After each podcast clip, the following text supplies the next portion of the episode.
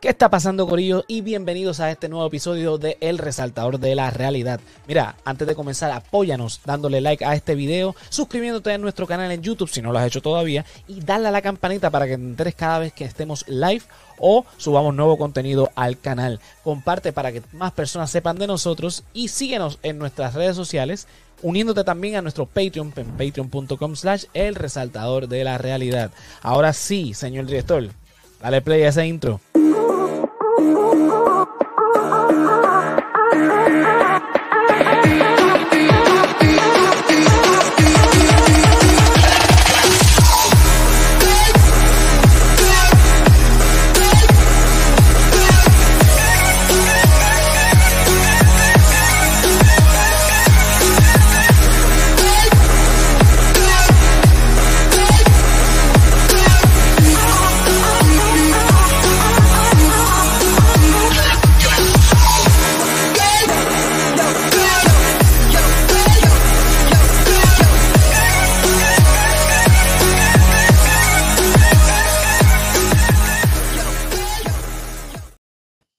Bueno, bienvenidos al episodio número 120 del Resaltador de la Realidad. Yo soy José Antonio Ramos Ortiz y por acá tenemos a Andrés. Dímelo, Andrés.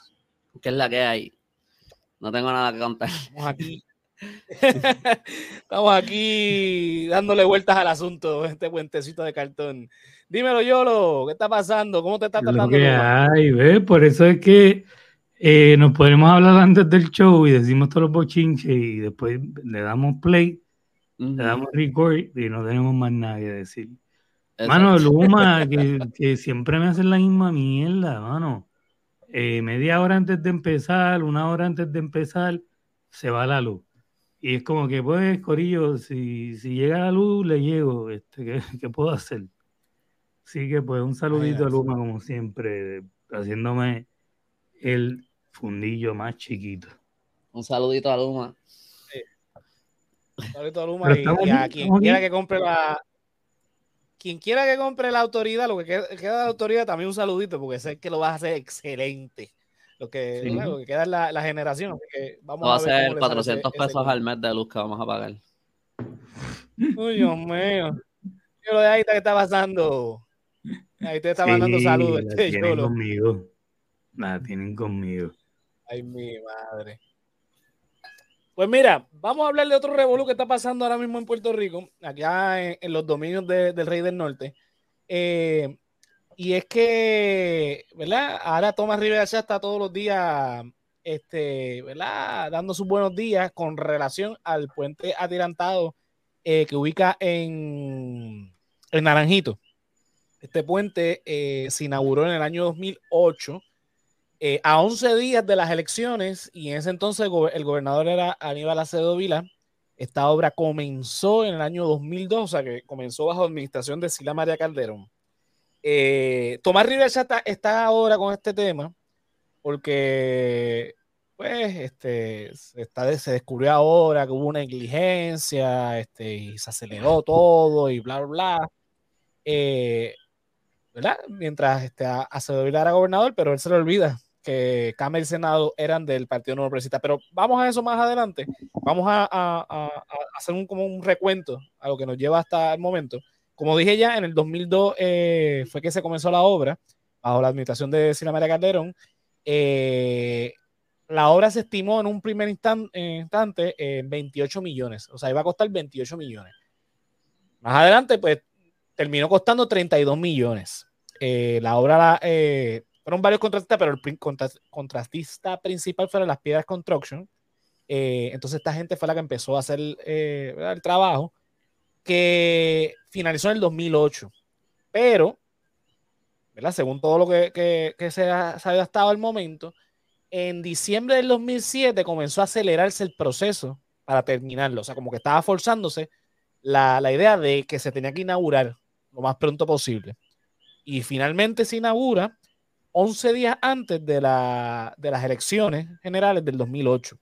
Acevedo Vilá este, lo logra inaugurar y hay un, toda una cuestión de él pasando con el carro y, y, hay un montón de fotos que están corriendo de la época eh, sobre esa inauguración. En el 2009 se hace la primera inspección un año después de haberse inaugurado el puente, se hace una inspección. La autoridad de carretera, que es la que, ¿verdad? la corporación pública que está a cargo de, los puentes y las carreteras en Puerto Rico, eh, hace su primera inspección. Pero, entonces este, escape, este detalle se me escapó. Cuando en el 2008 lo inauguran, que lo finalizan, antes de que pasa todo esto, las Piedras contra Ocho advierte al gobierno de Puerto Rico, a la autoridad de carretera específicamente, que era, quién era el que tenía el contrato, que a ese proyecto le faltaban cosas y no estaba listo para usarse. ¿Qué responde la autoridad? Dándole un relevo de responsabilidad a la compañía. Como quien dice, está bien, tú cumpliste, te eximo de cualquier responsabilidad, la, responsabilidad la asumo yo, la autoridad de carretera. En el 2009 ocurre entonces esa primera inspección y en esa primera inspección ya se determinó, en esa primera inspección del 2009, que ese puente tenía un montón de problemas de construcción, que no era hábil para usarse. 2009, Luis Fortuño era gobernador de Puerto Rico. Cámara y Senado eran controlados por el Partido Nuevo Progresista. Y si no mal recuerdo, Tomás Rivera Chat era presidente del Senado. Tomás Rivera Chat alega en el 2008, antes que se inaugurara, este, un legislador de, acá, de, que correspondiente al, distrito de, de Naranjito, PNP, hizo la advertencia y que, iba, eh, que, que, empezó a investigar y que toda la cosa, por, ¿verdad? Pero no, ve, no, no, veo que le haya dado seguimiento, porque no es hasta el 2014, 2009, hace esa primera, esa primera inspección, no pasa. 2010 hay otra inspección, no pasa. 2011, otra inspección hasta el 2014 y no es hasta ahí. Dímelo, Belki, ¿qué está pasando? Lo que hay, Belki. La que hay. En el 2014 es entonces que deciden cerrar los, carriles que están en la parte de afuera del puente. O sea, dejan abiertos solamente los dos centrales de ida y de vuelta. Tú has pasado por el atirantado, sabes de lo que estoy hablando. Ese puente lo que tiene son dos carriles nada más. 2014. Siguen las inspecciones y sigue estando el problema latente. Y en el 2019 descubren que en, las vigas estas que, son las que suben, estos, estos grandes cables de acero, ¿verdad? Que son los que sostienen el, el, el, el puente, están rellenos de cartón. Los cables son los que están rellenos de cartón. unos huecos que tiene el, que no se supone que tampoco tenga esos huecos, que se supone que se rellenen de un material eh, que explicó uno de los ingenieros del Colegio de, Ingenieros de Puerto Rico en el reportaje del Nuevo Día, un tipo de acrílico o una resina o algo por el estilo, eh, que supone que los rellenen hasta tal punto que no quede ningún espacio en, eso, esas vigas. es para ayudar con la Rellenos de cartón. Mm. Más que nada para evitar la corrosión, porque ahora mismo esos cables están corroídos donde no se supone que, que, que exista esa corrosión, sobre todo en un país tropical como el nuestro, en un sitio eh, eh, donde hay tanta eh, este, naturaleza, este, ¿verdad? tanta vegetación, que la humedad obviamente puede atacar y eso pues, obviamente pone en peligro el puente y todos aquellos que transitan. En el 2009 es que descubren esto. Bueno que no, no se cayó. En el 2009 ya se dieron cuenta que ese era el relleno que tenía. 2019, perdóname, 2019. El 2009 ya, ya, ya descubrieron que tiene esas ondulaciones que, todavía siguen ahí, que tiene problemas de construcción, que tiene todo este, e, e, e, estos problemas que no se supone que se esté utilizando este, eh, el, puente. Mira, aquí dice Belkis, así son los cimientos de las entidades públicas de cartón, salvo el aparato bien creado por los partidos que siempre para poder guisar la perpetuidad. Ay, Dios mío, sí. Dios, está cabrón. Ok, Sigo por aquí. En octubre del 2022, eso fue en octubre pasado, es entonces que se da un contrato eh, por 26 millones a una compañía para arreglar los problemas de, eh, que tiene el puente. O sea, Pero sin hacer ningún tipo de investigación. o sea, tres meses atrás. No, Hace tres meses sin hacer ningún tipo de investigación. Es como que arréglalo y, y, y, vete, a, vete lo que va calladito, por favor. Arréglalo y calladito, que nadie se entere. El problema es, el problema es que vamos, van a reparar a ciegas, como quien dice, porque según alegan los ingenieros que entrevistaron el nuevo día, es una inspección a ojo. Fueron allí y a ojo dijeron, mira, no es un problema de diseño, es evidente un problema de construcción Obviamente habría que, investigar más a fondo, pero si no, si no sabemos de dónde viene el problema de estas ondulaciones, qué las provocaron en primera instancia, ¿cómo vamos a reparar esto? Es reparar lo estético. No, no, o sea, estamos hablando de una obra que costó en su momento 32 millones de dólares, que todavía se está pagando,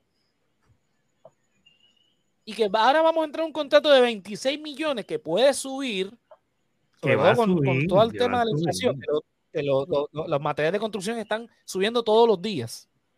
Es que un contrato de gobierno, todos los contratos de gobierno suben. Pero vete, ve, algo más sencillo, yo lo. Si tú contratas a un contratista, valga la redundancia, en tu casa, te van a dar un precio original y eventualmente eso va a seguir incrementando por diferentes factores. Sí, porque, pero en tu, casa tú tienes, en tu casa por lo menos tú tienes la habilidad de decir, este, ah, mira, yo quiero cambiar esta ventana un poquito aquí, eso le va a costar porque se hizo esto ya. Sí, no, pero eh, eh, supongamos que, el, trabajo, el plan original se va a efectuar, pero tomando en consideración, por ejemplo, que los precios de, de los materiales de construcción siguen subiendo todos los días, todos los días, literalmente.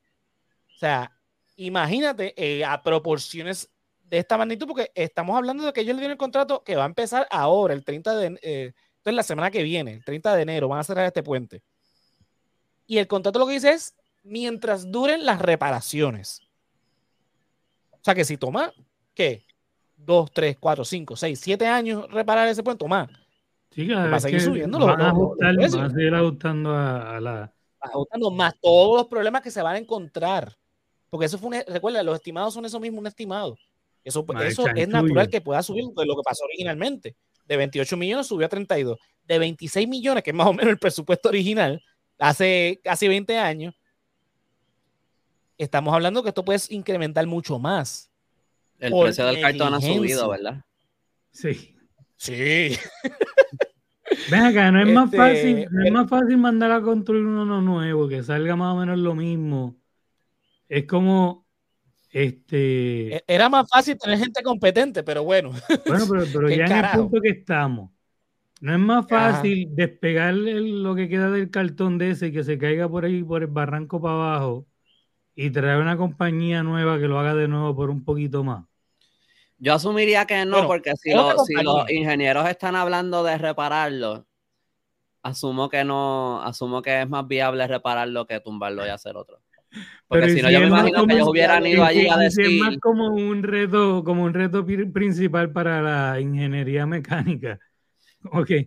Mm, bueno, no son ingenieros mecánicos, son ingenieros civiles, pero no creo que sea porque los ingenieros tienden a ser bien straightforward con las cosas y ellos te lo dicen así mismo. Mira, esto es más fácil tumbarlo y, montar uno nuevo. Ellos son, los ingenieros por lo general te hablan bien como son las cosas sin, ningún filtro de eh, ajá. Pero el, el, tema es. Pero se va a gastar. El chiste va a que, a que, se van a gastar casi lo mismo en arreglarlo de lo que se gastaron en construirlo. ¿Eso es lo que están diciendo? Sí. Sí, sí, no, 26 millones es el contrato inicial que está teniendo esta compañía, que es otra compañía, no son las Piedras Construction. Uh, lo tenía anotado aquí, pero no sé dónde lo puse. Costó 32. Sí, pero sí, pero ponle con inflación, con la inflación, a lo mejor ahora mismo construir uno nuevo sería, si esto es 26 millones, sería mucho más. Actual, ponle que a lo mejor sería 60 mil, 60 millones por decir un número. Sí, pero eso es lo que, acaba de explicar, lo que acaba de explicar Ocean, que este de mm. ahora no va a quedarse en esto, esto va a subir. va a seguir subiendo. Pero más allá de eso, más allá de eso, a mí lo que me está preocupando es que no están haciendo, o sea, e, están como todo en el gobierno, haciendo las cosas a la ligera. Investiguen primero qué es lo que está, provocando las ondulaciones en, eso. Porque no es solamente la corrosión y las ondulaciones, son un montón de problemas más que tiene el puente, que obviamente yo no me voy a poner a explicar porque yo mismo no entiendo porque no soy ingeniero. Pero dímelo, Win, ¿qué está ¿Lo pasando? tienes por ahí apuntado? ¿Qué son Eh, esos otros problemas? Aunque no lo entiendas. Este, o no. Eh, hasta él, él habló de las ondulaciones que tiene, la- que si te fijas en la carretera, eh, tiene unas ondulaciones que tienen que ver con unos desniveles en el suelo, obviamente. Estamos hablando de área montañosa, pero que no tienen que, o sea, cuando estaban construyendo tenían que buscar la manera de que en el puente quedara nivelado. Eh, está hablando de la corrosión que tienen lo- lo- lo- lo- Los cables. Ajá. los cables, obviamente provo- provocados por una filtración de agua que no debe haber tampoco. Eh, Lo del cartón, este, no me- había otra cosa más que mismo no recuerdo, pero si lo recuerdo, pues lo digo más adelante. El tema es que si no investigamos, si no, si no se investiga, más allá de, de buscar culpables, porque eh, lo que estoy viendo es una cacería de brujas ahora mismo, los políticos, y no estamos buscando eh, el problema mayor, que es, vamos a reparar esto, pero sabemos qué provocó que este puente esté en las condiciones que se encuentra ahora mismo. Esa es la pregunta este, eh, eh, fundamental de todo esto. Más allá de que hay que repararlo, sí, hay que repararlo, pero no podemos repararlo a lo loco. Entonces, Sí. no, porque fulanito, no, porque si me engano, no, porque si sutano.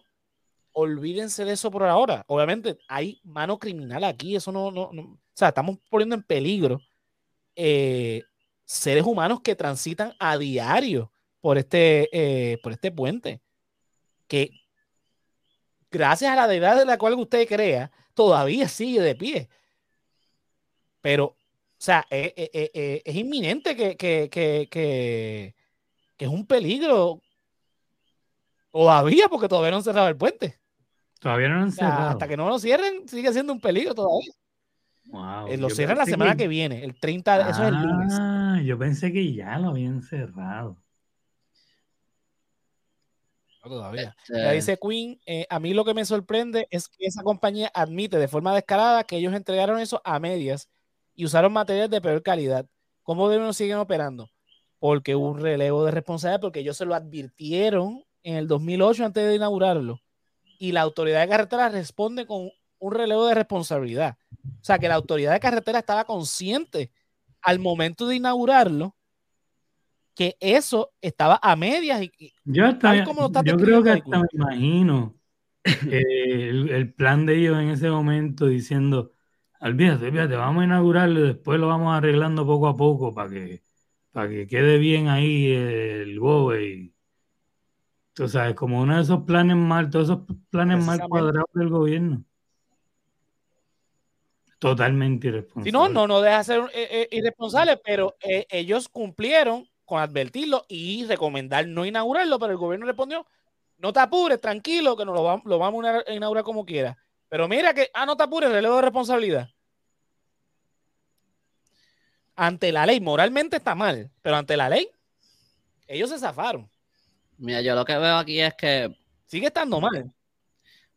lo, lo del señalamiento de dedos, de quién es culpable y quién no, yo pienso, es- o sea, obviamente eso es politiquería porque sabemos que los políticos, o sea, los políticos son los que más están echando culpa de un lado para otro.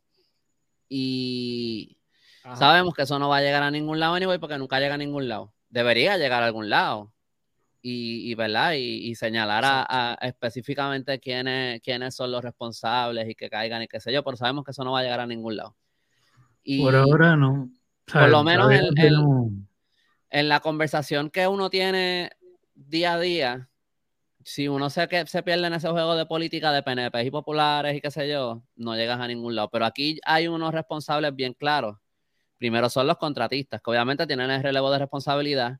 Así que pues a lo mejor con ellos no se puede llegar a ningún Pero lado, pero la autoridad, de, la autoridad de carretera definitivamente, o sea, quien sea que estaba ahí dirigiendo eso, eh, y esas las personas que estaban en esa administración dirigiendo esa agencia de gobierno, ahí claramente esa, para firmar, eh, eh, o sea, la última Ujú. firma que autorizaba abrir ese puente al público es un buen sitio para empezar, digo y yo. eso es algo que se sabe que, exacto, eso es lo que quiero decir, como que por ahí se empieza, olvídate de, ahora mismo, porque esto se tiene que, no es lo más importante. Yo creo que lo más importante primero es el puente, pero, pero como que esto es algo que, que es importante. que ¿Por qué carajo no está cerrado si, si sabemos que está tan jodido? ese es al otro que voy, que es que pienso que tenemos suerte de que no se cayó. Porque uno ve videos a veces por ahí de puentes que se caen, de puentes, que, se, caen. Y eso, más esos puentes atirantados que tú ves, esos, esos, o sea, esos tirantes como de lejos parecen unos cordoncitos. Esos son unas vigas gigantes eh, de metal, o sea. Que tenemos una suerte brutal porque esos otros puentes es como que usualmente, si recuerdo bien, por lo menos algunas noticias, no, en, términos generales, a veces no es ni negligencia en cómo se construyó, es que no calcularon para ciertos vientos y ciertas cosas que no anticiparon que iban a pasar. Siguieron los estándares del momento, pero pues no estaban listos para otras cosas que, que, vinieron. Por lo menos a veces ese es el caso. Pero en este caso, que, cuando se sabe que fue negligente desde el principio, pues pero ahora lo, que sí me está bien extraño, y ahí yo me pregunto, a lo mejor, obviamente, sin saber cuál fue el documento que se, que se, que se firmó y hasta cuánto le eximen de responsabilidad y qué sé yo. Me parece un poco extraño que el, eh, las piedras, el contratista esté diciendo que lo que pasó es que el puente no estaba terminado, porque si ellos rellenaron esos cables de cartón, ¿qué tú haces? Tú ellos pensaban sacarle el cartón después para llenarlo de resina, como que ¿Entiendes? Hay cosas que ellos hicieron mal en la construcción que no me, no me suena a que eso, digo sin saber cómo se construyen, pero me suena a que son, no, no es simplemente que no, que, que no lo terminaron. Hicieron cosas mal que, ya estaban hechas. el ingeniero que, estaba entrevistando un nuevo día decía, mira, es una construcción de campo, allá, que, que se hacen así al diario, pasa una casita. El, el jíbaro coge los bloques de cemento y en vez de rellenarlos con concreto, con cemento, le pone cartón, le pone periódico viejo, chopper, pues, para no, gastar tanto cemento. Es, como una obra como esta, una obra como esta, tú no te puedes, y esta fue la palabra que utilizó, tú no puedes hacer esa chapucería. Pero no es lo mismo una casita, ¿verdad? En el campo, chiquitita, que viven, qué sé yo, cinco o seis personas, no sé, darte un ejemplo, versus un puente que lo transita cientos de, carros y camiones a diario, con la cantidad de millones que costó.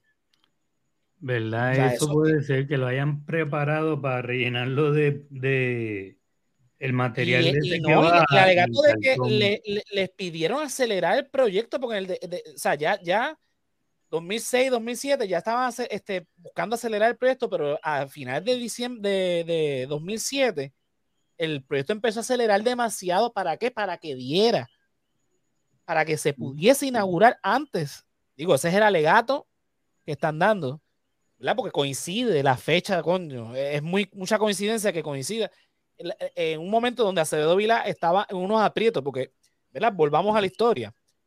En este momento histórico, a Cedovira lo estaban acusando de corrupción, no sé cuántos cargos federales por unos trajes, eh, mientras estaba haciendo su campaña a la gobernación. Una orden de arresto al gobernador en turno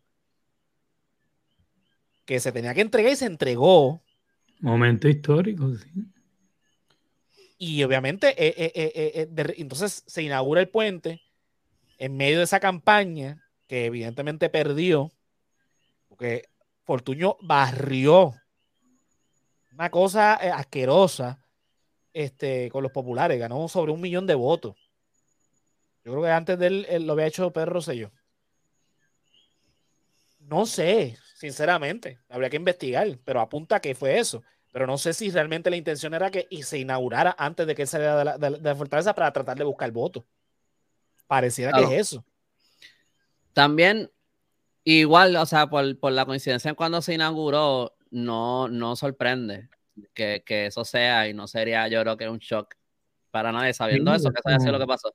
Pero también, hablando claro, se tardaron seis años para hacer un fucking puente. O sea, también, yo no sé si también del gobierno estaban diciendo, mira, mira, ¿qué está, ¿qué está, pasando? No sorprende tampoco que no se tampoco. El tren, el tren urbano, ¿cuántos años se tomó hacer el tren urbano? Y trajeron gente de Canadá, eh, trajeron gente con el tren urbano se comisionó en el 93. Pues ellos estuvieron construyendo, o sea, planificando nada más sin empezar a construir un montón de tiempo. Ajá, pero había unos ahí que ¿Ah? El plan del tren creo que el, plan del tren creo que viene desde los años 70. Sí, por eso, porque en construcción nada más, yo que soy más viejo, yo me acuerdo de el tren, el, o sea, a mí el tren se me hizo eterno en que llegara.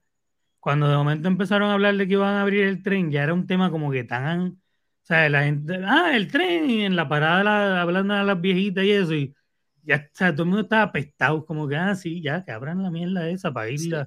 Cuando lo abrieron, todo el mundo quería ir al viaje gratis, y recuerdo los noticieros. yo, me tiré esa trita. Ah, recuerdo eso. Pero antes de eso, la gente estaba apestada del tren porque eran años y años de tapones por las diferentes áreas. O sea, eso se tomó la vida y media, mano. Sí, sí, pero lo que, lo que quería decir era que yo me acuerdo por la Piñero, había una oficina del tren y yo me acuerdo preguntarle a mis papás qué es eso, porque yo veía que ahí decía algo de un tren y yo, pero ¿qué tren? Si no hay ningún tren. Y entonces ellos me decían eso, que eso llevaba no sé cuánto, cuánto sí, tiempo. las diferentes etapas donde ha hecho fucking tapones innecesarios. Pero no, pero a lo que voy es que, ponle, yo no sé cuánto toma construir un puente así normalmente pero desde sin saber nada de eso, desde afuera, obviamente eso, ese puente no es tan, no es tan grande como, un, como la vía del tren urbano desde Bayamón hasta Sagrado, tú sabes. Claro. Como que es, en teoría, por lo menos, desde afuera, sin saber nada, mm, uno pensaría que tomaría menos tiempo. Pero lo que voy es, porque eh, inclusive el tren yo, yo viendo videos de cómo los japoneses se reconstruyen diría que 15 minutos toma montar ese puente Pues, no, pero, llevar por esos videos.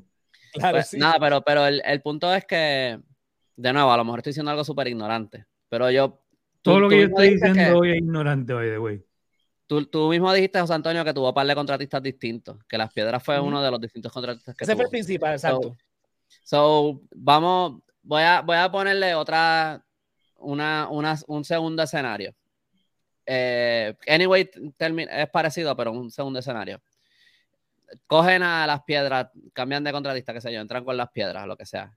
Y le dicen, mira, te vamos, te, te cogemos a ti, pero yo necesito que esto esté listo antes de que yo, como que, antes de las próximas elecciones. Ajá. Le dicen, sí, sí, sí, qué sé yo.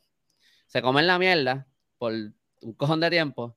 De repente queda un año, están atrás, no han terminado y empiezan a rellenar con cartón porque, porque ahora tienen que... Sí, el equivalente a, ¿te acordaste del proyecto ahora que te queda una noche?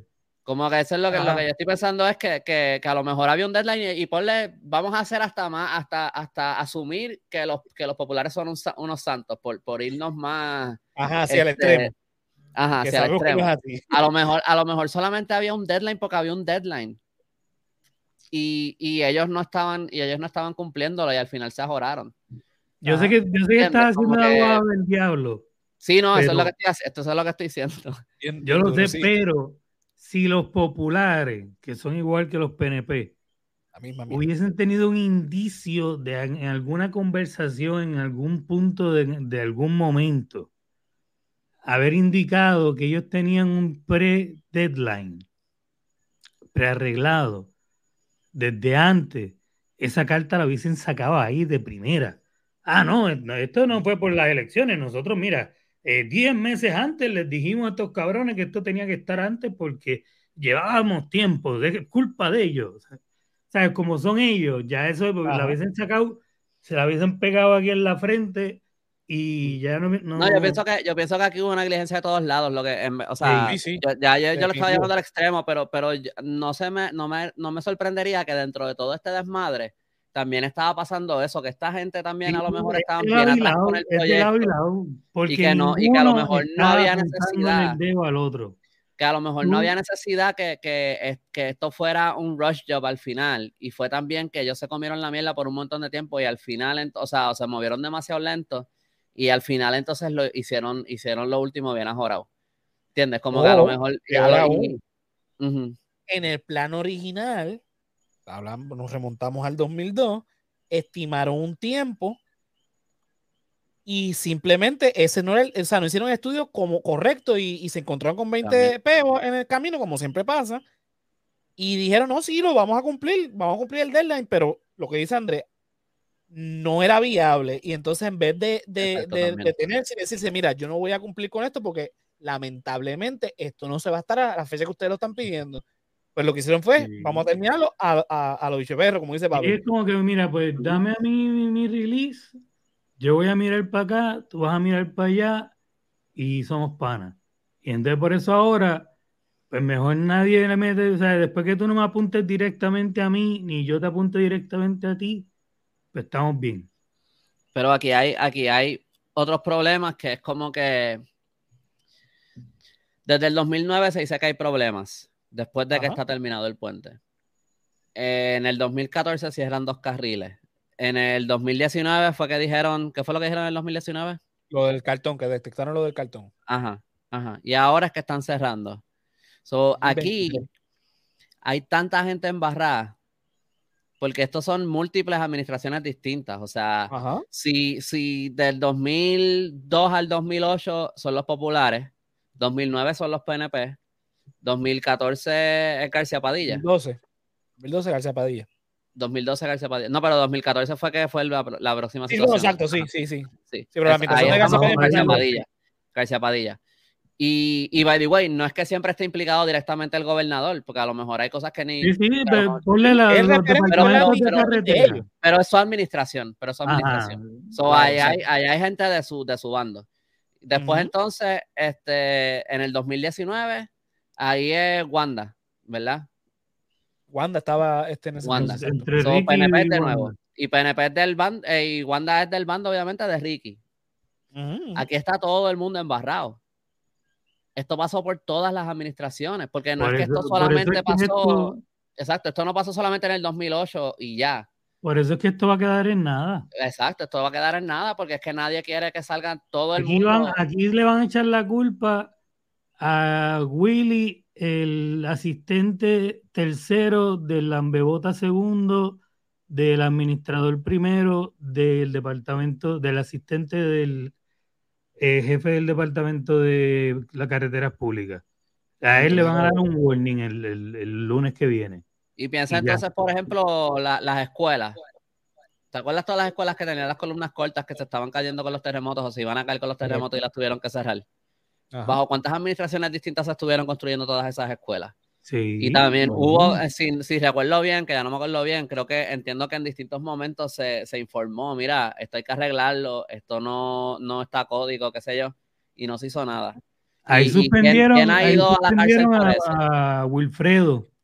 Wilfredo fue el que lo suspendieron con pago porque él es unionado.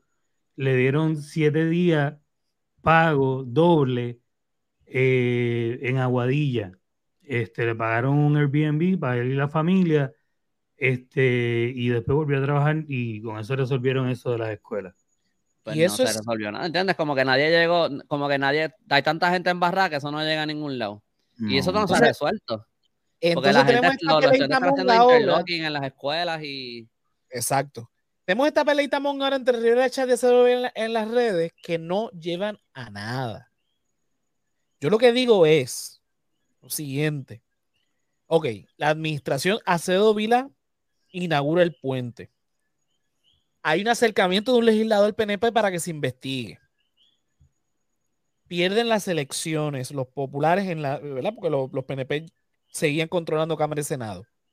Llega administración PNP con Luis Fortuño en Fortaleza y Cámara y Senado de los PNP. Sale Luis Fortuño, entran otra vez los populares, este, eh, Alejandro García Padilla en la gobernación y los dos, las dos cámaras de PNP, de Popular. Sale García Padilla, entra Ricardo Rosselló, PNP también las dos cámaras. Sale Ricky por las razones que ya sabemos, entra Wanda, sigue la administración igual PNP. Y no es hasta ahora. Ya, ya resumimos todos los problemas que se detectaron durante todo ese periodo de tiempo 2008. En el 2008 yo estaba graduándome de, escuela superior, o todavía estaba en escuela superior. Estamos en el 2023, hace siete años yo me gradué de, de, bachillerato en la Universidad de Puerto Rico. O sea, un periodo, lo que quiero eh, eh, eh, decir con esto, es un periodo larguísimo de tiempo. Son 15 años. Donde, un montón de cosas se han detectado, exactamente 15 años. Este, o sea, y se siguen tirando la. Mira, la realidad es que no hicieron nada. Hubo inspecciones del mismo gobierno que advertían que el, el trapo de, de, de, puente ese estaba mal construido. Hace 15 años el, el, mismo contratista lo dijo, o sea, olvídate hasta de los reportes, el mismo contratista lo admitió. El mismo contrato, exacto, el contratista advirtió, mira, esto no está bien. Por eso es que tiene un, en su momento, en su momento, gente que sabe del tema, nada más de ir al observatorio y verlo, sabían y empezaron a hacerse preguntas. O sea, en su momento se habló de esto. Entonces tienen que venir un periódico a investigar esto y sacarlo a la luz. ¿Es en serio? Ah, porque esa es la pelea ahora de, ah, pero ¿por qué el nuevo día no lo investigó y hizo aquello y lo otro? Puñeta, porque nosotros le estamos pagando a ustedes. Y yo creo que te va a hacer el clip porque ese puñeta me salió del alma. Mm. A ustedes para que precisamente trabajen eso.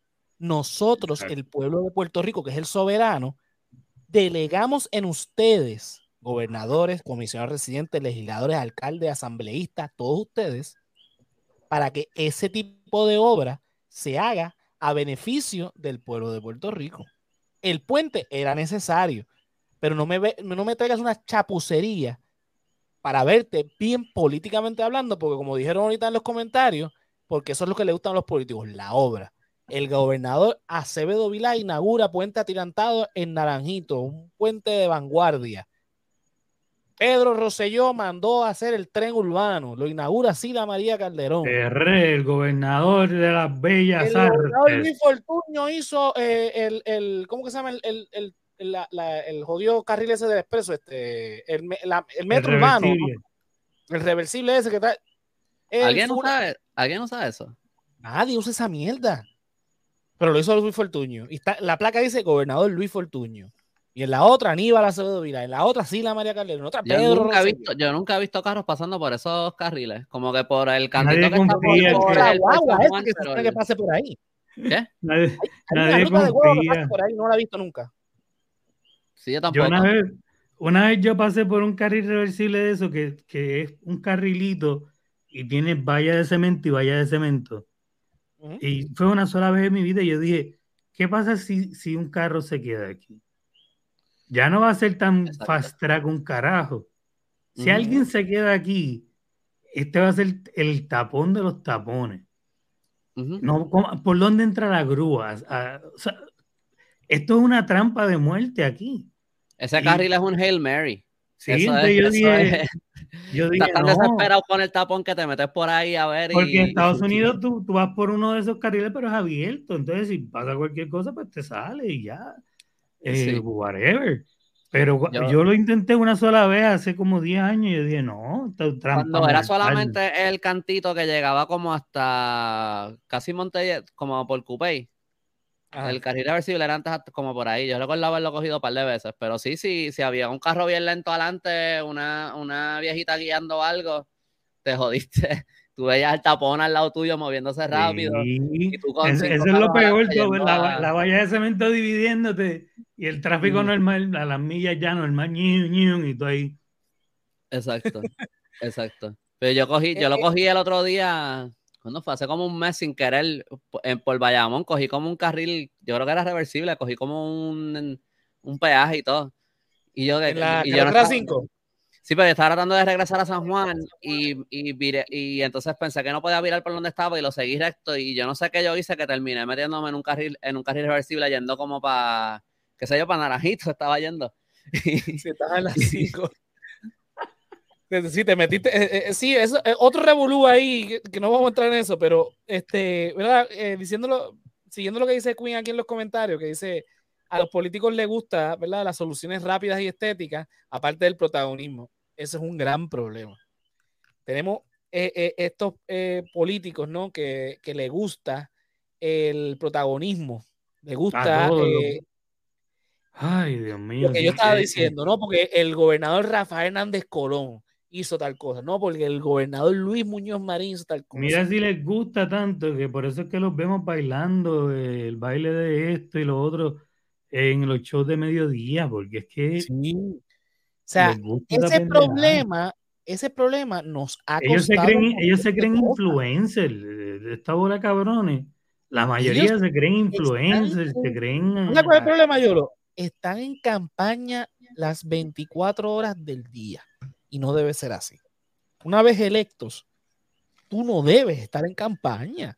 Que tu obra hable y cuando te llegue el momento de campaña, pues hace esa sanganase. Está bien, no hay problema, pero cuando tú estás trabajando, o sea, y, digo gobernador, pero son un montón de personas que están al, alrededor de, del gobernador que están en esta mierda. Porque voy a ser ahora el abogado del diablo. Supongamos que, a que me estoy riendo de lo que está diciendo José Antonio. ¿Ah? que la gente va a pensar que me estoy riendo de lo que tú estás diciendo y, y no de. Ah, no, para lo que no está escuchando, está riendo de lo que hizo yo, así que los exhorto a que vean en, YouTube el, el, video para que sepan de qué se ríe Andrés. Sí, en el este, after show les contamos. En el after show explicamos. sí, este, mira, Quinn dice: eh, Joan Rodríguez Bebe, aparte que le, falta acceso para esa influencia del TikTok. Ah, no, pero eso es otro tema.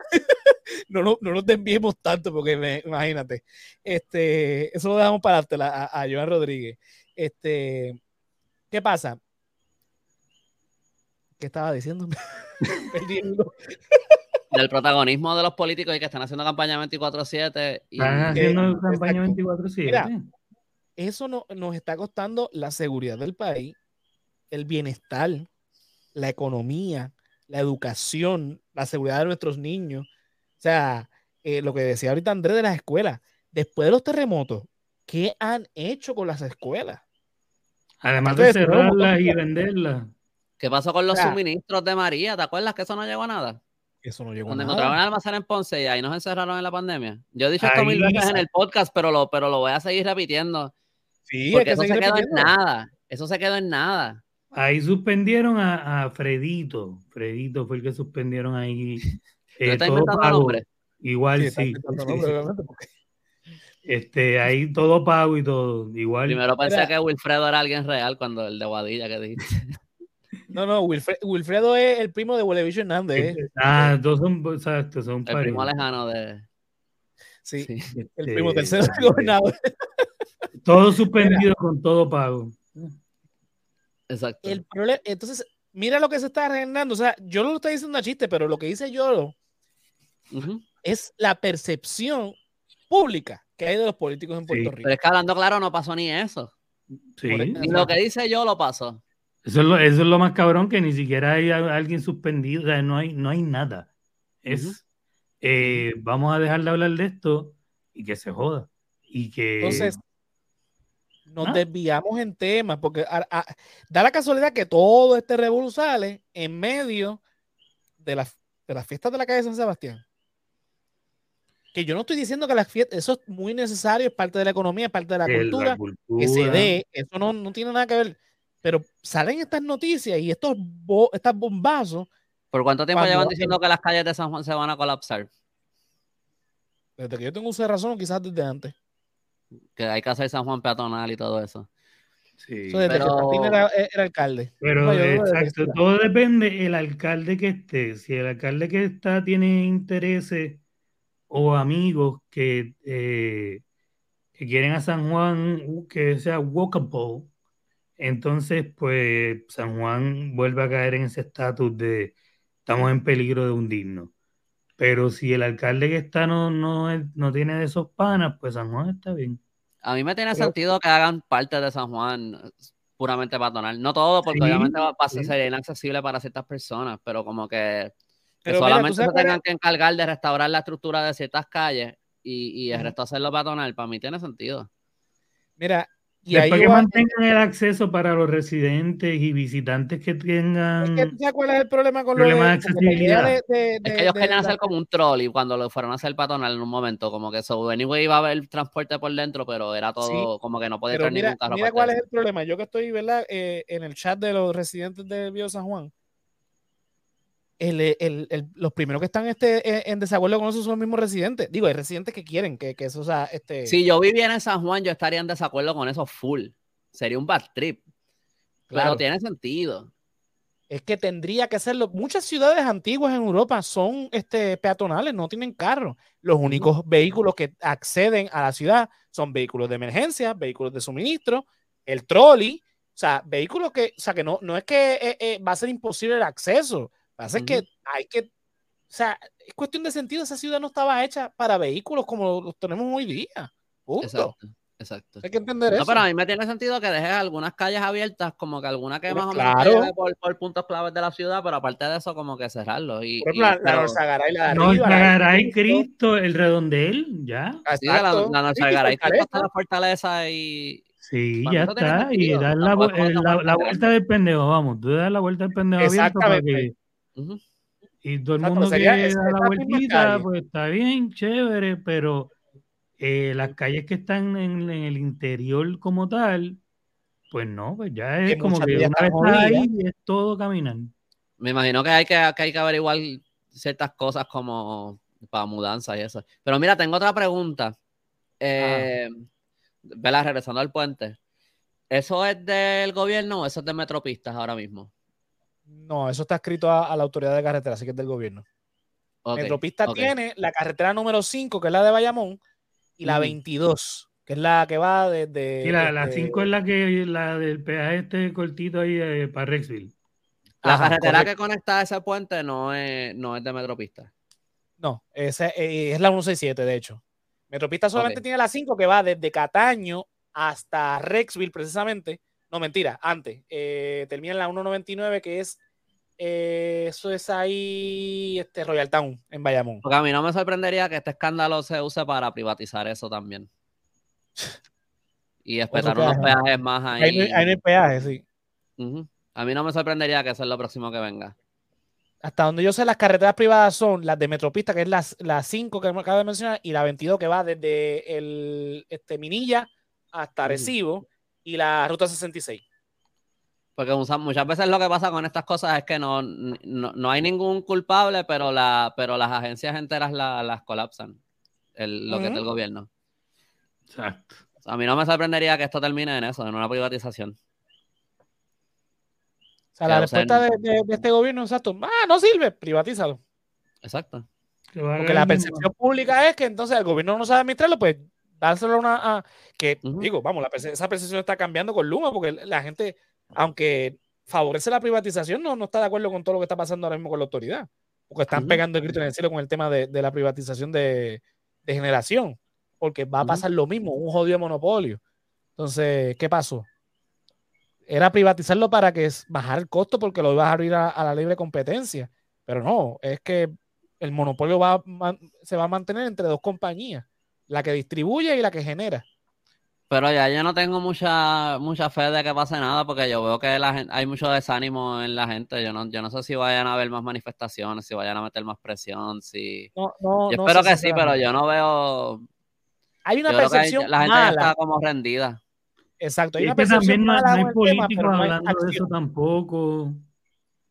No, o sea, no hay políticos de, de, de, los de los partidos no tradicionales hablando del tema tampoco de una manera que uno diga, pues vienen las elecciones, este político está hablando de que si hacemos esto... Bueno, los otros partidos sí, porque eh, el PIB se pasa eh, escribiendo y, manifestándose en, diferentes formas, igual que el Movimiento de Vista Ciudadana. A todos estos proyectos, También. Yo, yo pienso que el, el, tema se ha vuelto muy, muy complejo con lo de Luma en términos de qué es lo que se puede hacer, qué alternativas hay y todo eso. Sí, lo de y con, este contrato ahora, y con este contrato de lo de generación eh, me tiene más confundido todavía porque yo pensaba que eso no lo podían privatizar hasta que se resolviera la deuda. Así que yo estoy un poco confundido con eso también, pero yo creo que también es, es, es difícil de verdad comunicar el problema real, como que y entonces pues no, no llegamos a más nada que no sea fuera Luma y, eso como que no es suficiente. Y, pero anyway, de vuelta al puente, porque cuando hemos hablado aquí de Luma. de Luma este, sí. nada, es que no sé, me, me, huele a que eso es lo que... Me huele primero que nada que a lo mejor esto es algo que, lo, que los políticos no querían ni que saliera a punto. Pero eh, yo creo que eso es lo que va a pasar. Eso probablemente lo van a privatizar también. Yo creo que eso es lo que va a pasar. Eh, eh, no, no, no lo dudo. No lo la dudo. Isla, la isla completa la van a vender por carajo y la están vendiendo por canto. E, es lamentable. Y Ferdinand está, Ferdinand está indignado porque PJ Sinzuela, lo que PJ Sinzuela estaba cantando en la fiesta. Ah, sí, no lo vi hoy. Eh, no, lo vi un clip en Twitter, fue como, creo que era en, en, radio, era que lo estaban hablando, no fue Ah, ¿y qué fue que, que hizo PJ Sinzuela? Que estaba gritando, las playas son del pueblo, no de los turistas. Ah, y, y, todo el mundo en el público, un público bien grande ahí, todos gritando con él, todo el público gritando. Ajá, este, corre. Y ese un poco. indignado por eso? Sí, porque eh, ellos no tienen idea de todo el dinero que trae el turismo a Puerto Rico y toda la gente que vive del turismo. El 9% de la economía de Puerto Rico, eso es lo que representa el turismo en Puerto Rico. Y pues, San Juan, bueno, y ahora Ponce, ahora están llegando cruceros a Ponce, pero en verdad es mayormente San Juan, el que viejo San Juan. se le está dando un mensaje claro a, a una clase de turistas que no son turistas realmente. Yo creo que el mensaje hay que cambiarlo un poco, sino a esta gente que se está mudando a Puerto Rico, de que, chévere, te estás mudando, pero estás cerrando las playas, papito. Pero tú sabes que, que, también, ¿te acuerdas los turistas, la racha esta de turistas que empezó a llegar con la pandemia? Sí. Y yo siento que esos turistas siguen, sí, yo pienso que a lo mejor llegaban antes también, pero de repente los empezamos a ver, tú sabes. Sí, pero también... El, problema no, el problema no es con cualquier turista que venga, es con los que vienen con cierta actitud. Sí, pero esos venían porque los pasajes estaban a 10 pesos casi, tú sabes. Tan pronto la economía se restituyó, eh, dejamos de ver lo, la, la con los gistros a las 3 de la mañana frente a Videoval y... No le respondan a Mer para que piense que, que lo está viendo grabado. Sí, estamos en vivo, estamos en vivo, man. O sea que ese tipo de turismo, gracias a Dios, cesó pues, cuando ya no tenían chavos, ya no tenían chavos para pagar los pasajes. Suene, suene como le suene a quien le suene. Pero es la verdad. Antes tú veías el noticiero y el noticiero ya tenía su espacio con los dos minutitos al final para poner las gringas locas, dándose, entrándose a pescosar o enseñando algo en condado.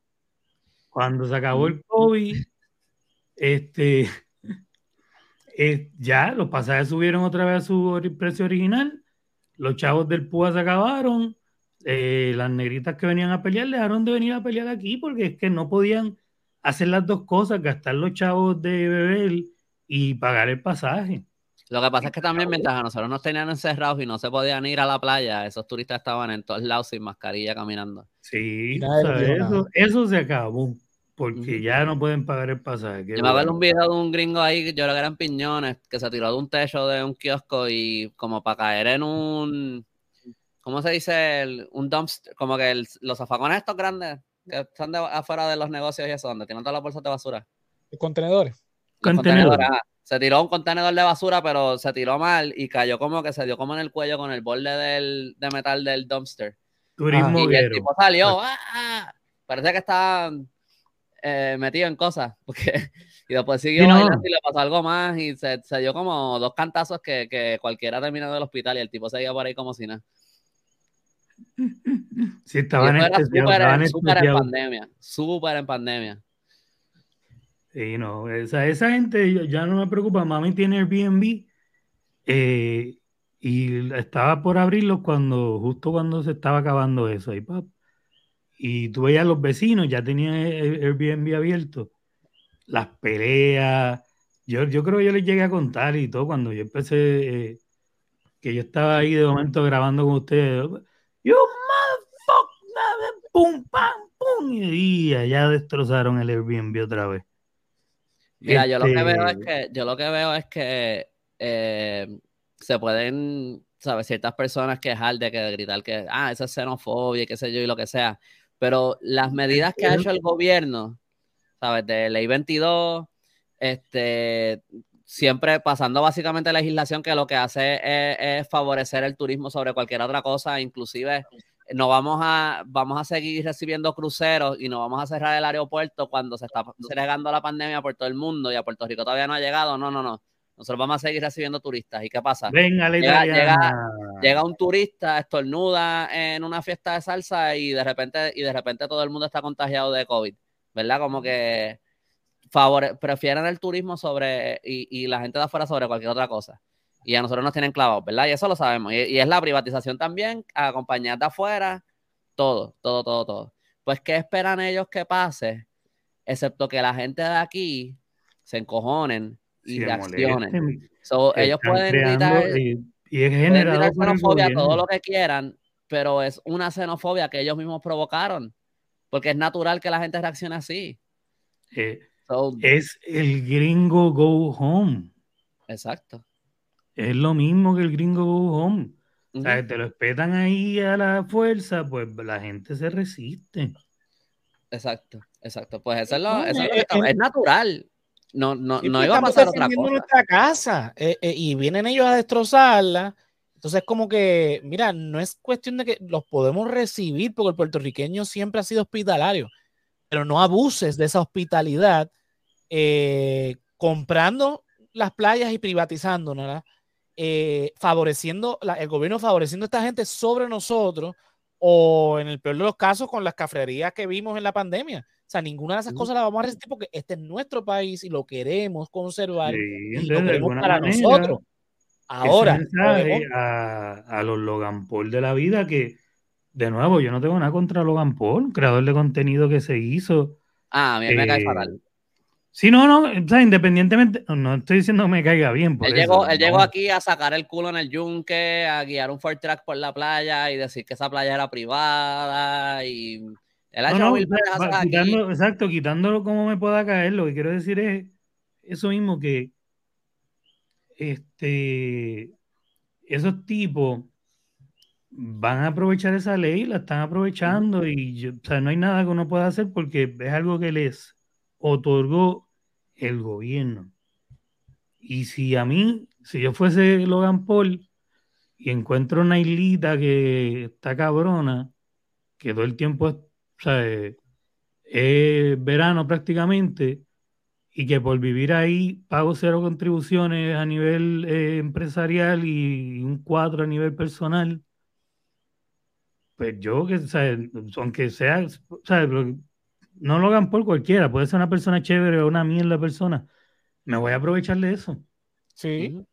el problema es quién hizo la legislación, no el que se aprovecha de la legislación. El problema es que alguien hizo una ley para atraer a esas personas a que se vengan no solamente a turistear y a traer su dinero eh, una vez al año, dos veces, a que se vengan a vivir acá y a que vengan a, gentrificar eh, áreas, a que vengan a comprar no un apartamento para ellos vivir, un edificio completo para que cualifiquen como negocio y poder gozar de la desplazar a toda una gente que ha vivido. Mira, pero a mí también, para mí también yo pienso que, que hay, y esto, le, y esto les cae a todos, a todos ellos.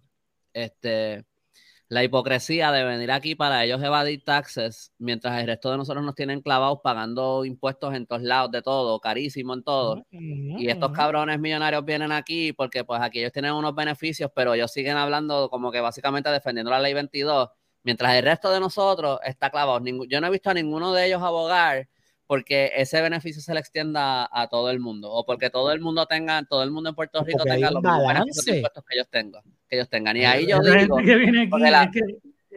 ahí es donde yo digo, ahí es donde yo digo como que sí, la gente puede decir, ah, yo haría lo mismo, este, si yo tuviera el dinero, so, yo entiendo eso, eso no está mal, el problema es la ley porque discrimina y qué sé yo, no, yo digo, en verdad, eh, toda esa gente para mí son un problema porque ellos mismos están abogando por mantener ese, este sistema en vez de decir vamos a hacer algo más justo.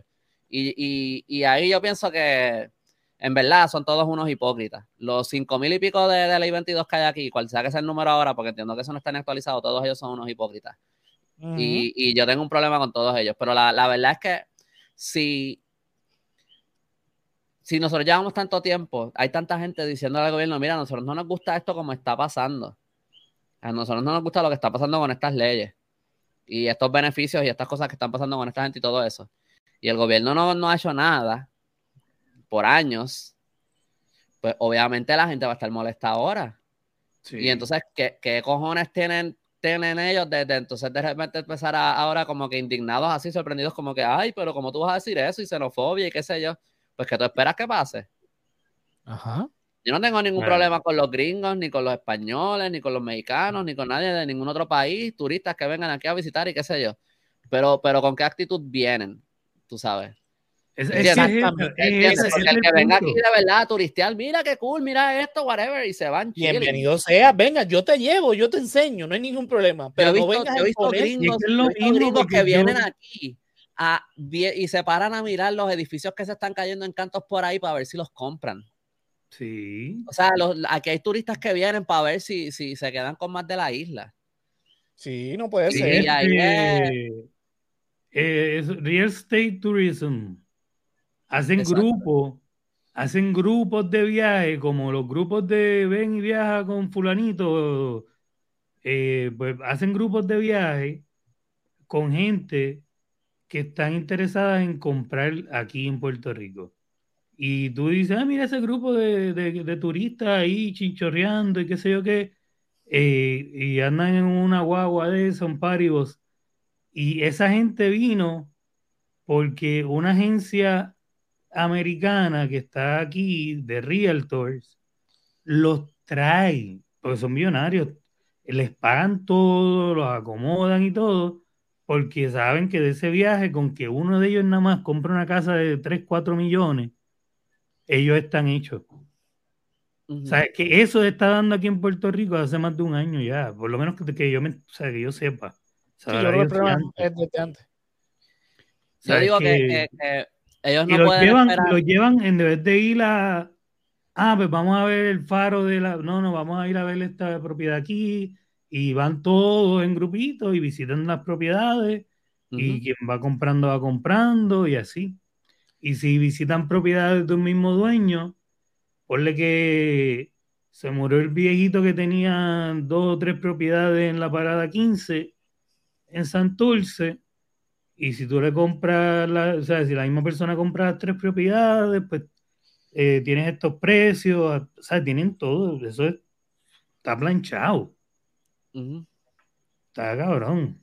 nosotros nos están clavando por todos los lados a la vez. Todos los lados a la vez. Hasta la nariz y las orejas, o sea, todos los huecos que hay. Sí, sí. Bueno, pero volviendo al tema original, que nos despimos bien cabrón, pero eh, tiene todo que ver, porque está todo conectado. Tiene que ver con un gobierno corrupto. Sí, todos los huecos están conectados. Exactamente. Mira, lo del puente está cabrón, sinceramente. Eh, no hay manera que tú veas esto como que fue un ups, y aunque fuera un ups, también está mal. Este, aquí veo muchos culpables. Sí, porque ups, ups construí, construí, mal el puente. Sí. sí, está mal de todos modos. Pero no fue un ups. O sea, fue que lo planificaste cuando llegó el momento de inaugurarlo, de inaugurarlo, te dijeron no lo abras, lo abriste, lo abriste, lo empezaste a usar, lo inspeccionaron y te dijeron esto está mal hecho, lo seguiste usando y no es hasta ahora, 15 años después, que lo vas, entre comillas, a arreglar sin saber qué rayo fue lo que provocó esa, ese problema inicialmente. Ese, perdona que te, pero yo, yo he visto videos de, de esa de esa misma muchacha que comenta Dani. Vamos a poner el comentario aquí. Dice Dani, este, el real, el real estate investor llamado Sheriff eh, Medawar da de esas clases y hace videos en YouTube a cada rato sobre cómo invertir y aprovecharse de leyes de aquí. Sí, hay, hay videos de americanos explicándole a otros americanos todos los puntos por punto de la ley 22, de cómo aprovecharla desde sus mansiones en, Dorado. Uh, oh, hi, I'm Tom, and I'm, here from my beautiful uh, uh, home here in Dorado Beach, and I'm going to show you how you can be here too. Y hacen su, eh, es un medio que está creciendo de cómo eh, orientar y traer más y más americanos. Y el, gobierno no se da cuenta de cuál es el problema. Yo vi, yo recuerdo ver uno, no me acuerdo el nombre ahora ni me acuerdo muy bien el argumento, pero yo recuerdo ver uno que decía, sí, en, en era como un experto financiero, eh, uno de esos que, que, dan, qué sé yo, advice financiero.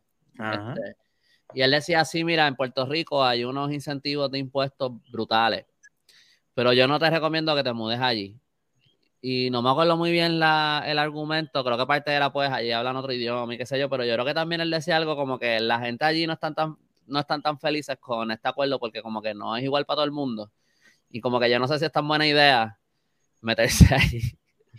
me acuerdo que yo vi uno que me acuerdo yo que yo vi uno que, que, que decía algo así, como que yo en verdad no estoy seguro si en verdad vale tanto la pena, como que me imagino que depende de la situación y qué sé yo. Este, pero yo también vi otro como que argumentando para que la gente viniera acá. Y una cosa que él decía que a mí me estuvo bien interesante era que él decía, hay tanta gente allí como que de criptomonedas y de ciertas industrias que si tú estás en ese mundo, te conviene irte para allá porque entonces estás con esa comunidad de gente. ¿Entiendes? Como que estás con, tu, con tus colegas, estás con tu... Como que, ajá, como que hay, hay otras cosas pasando también, más allá de los... Silicon Valley, pero del mundo de, la cripto. De las cripto, ajá. Mira, yo este, este aviso se lo voy a decir a los políticos. Si siguen permitiendo que toda esta gente venga a vivir a Puerto Rico, esa gente va a querer eventualmente insertarse en la política puertorriqueña. Totalmente, ya, ya tienen que estar por ahí.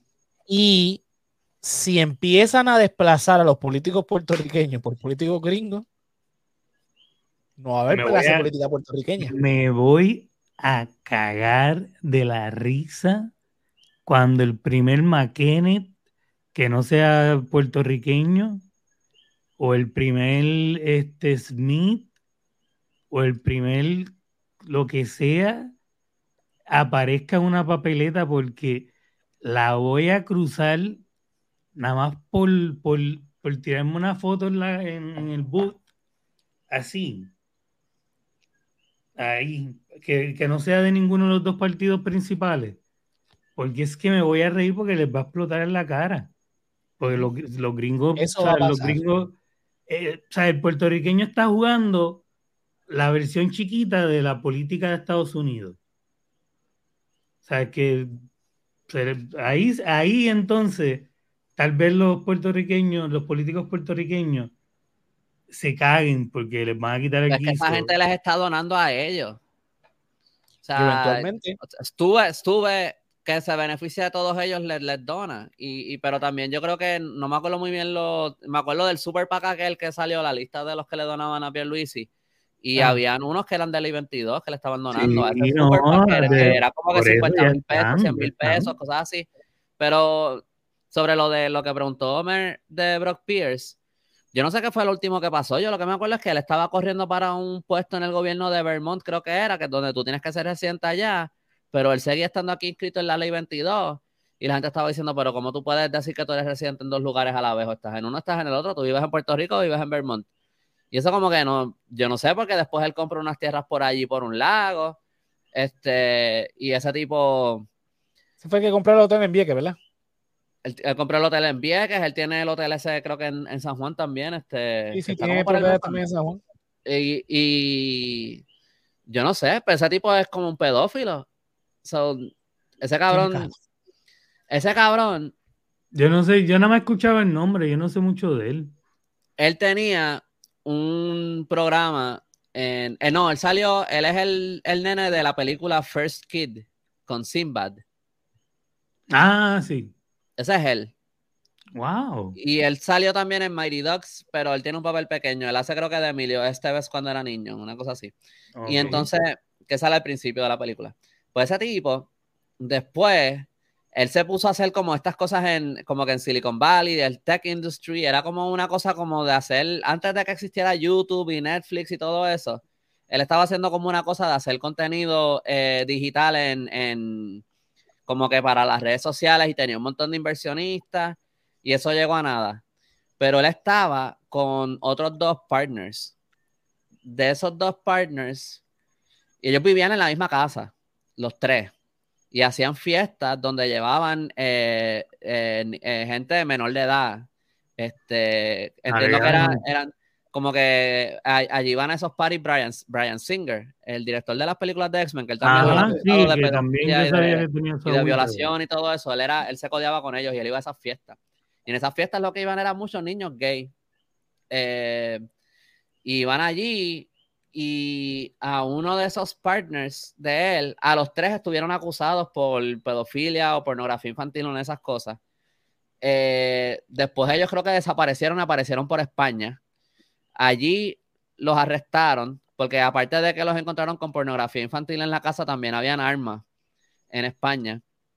De todos ah, esos, solamente uno estuvo, uno fue arrestado, creo que todavía está en la cárcel ese, uno de esos tres. Los otros dos no. Eh, so, cualquiera se podría decir, ah, mira, quedó ahí, cogieron al que era culpable, era este partner y los otros dos no, pero como, pero ellos vivían juntos y hacían fiestas donde les daban drogas y alcohol a niños menores de edad, los drogaban, los rufiaban, los violaban y después, whatever. Brian Singer era uno de esos, había otro más que no me acuerdo el nombre de quién era, este, pero alguien así tipo, porque Brian Singer ha tenido esas alegaciones así como Kevin Spacey. y, pues Brock Pierce es como si, ah, como que, ah, no, yo no sabía que nada de eso estaba pasando. Uno más mínimo, mínimo. Ese tipo es cómplice. Mínimo. Mínimo. Y ese es el tipo que se está quedando con medio Puerto Rico. Ah, diablo, pues qué bueno saber un poco de él, porque yo había escuchado el nombre y que estaba prácticamente comprando Puerto Rico, pero no sabía. De hecho, yo escribí un artículo que yo creo que estaba casi completo, solamente de Brock Pierce, para mi blog y nunca lo publiqué. Me acordé ahora. Pues, por, eso es que yo me sé todo, por eso es que yo me sé todo esto. Ya, hermano. pues mira, para ir cerrando el capítulo, básicamente lo que, ¿verdad? Terminamos en esto, pero se trae a la colación porque realmente tiene que ver con todo esto. Volvemos a lo mismo, mal manejo eh, en la administración pública. En Puerto Rico, o sea, la administración pública es cero. Ah, Mary, yo, escribí eso hace como un año y no lo publiqué. Presionalo ahí para que lo publique porque parece que es un buen tema. Este, mira, la corrupción hace orilla en Puerto Rico, todos lo sabemos desde hace muchísimos años.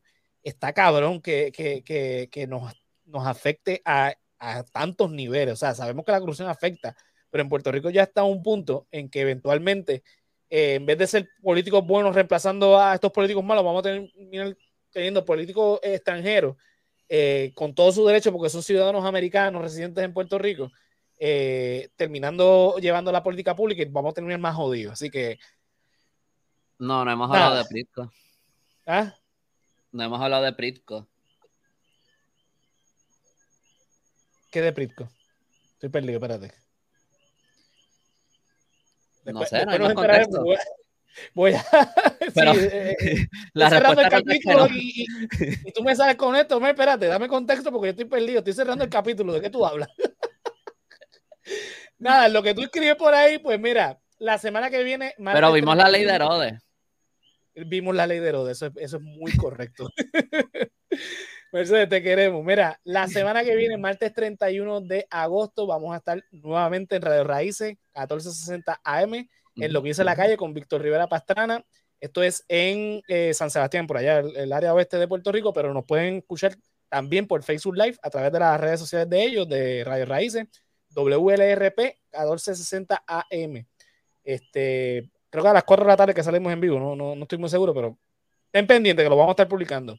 Así que vamos a esos últimos comentarios. Dice. No, no. Está regalando su dinero. Ah, bueno. ¿Qué te, puedo decir? Este, dice acá, ahora tienen que ver un mundo maravilloso. Eh, creo que no. No, ya. nada, Yolo, ¿a ti dónde te podemos conseguir? Pues como siempre, J-O-L-O-W-X, Yolo en Facebook, Twitch, e Instagram, también Canal Colectivo 1 en YouTube, entren, denle like, compartir, suscribir, todas esas cosas bonitas y en todos los demás sitios también, Canal Colectivo 1. Eh, eh, Caliente con Sari Luz, que volvemos ya el martes próximo. Este, no mañana, sino de arriba. Eh, Expediente Mortal, que también vuelve esa misma semana, pero miércoles a las 9 por el Canal Colectivo 1.